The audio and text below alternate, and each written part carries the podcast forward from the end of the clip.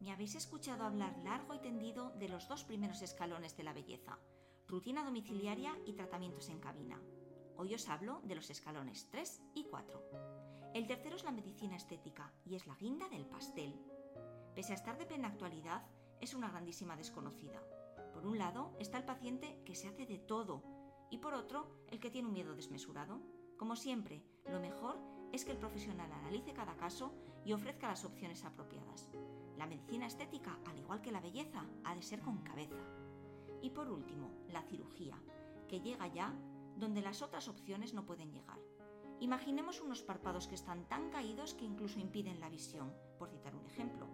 Por mucho empeño que pongamos en diseñar los escalones 1, 2 y 3, los objetivos son inalcanzables. Pero ojo, peldaño a peldaño, porque una piel triste, sin vida y descuidada jamás lucirá el resultado de una cirugía del mismo modo que una piel cuidada.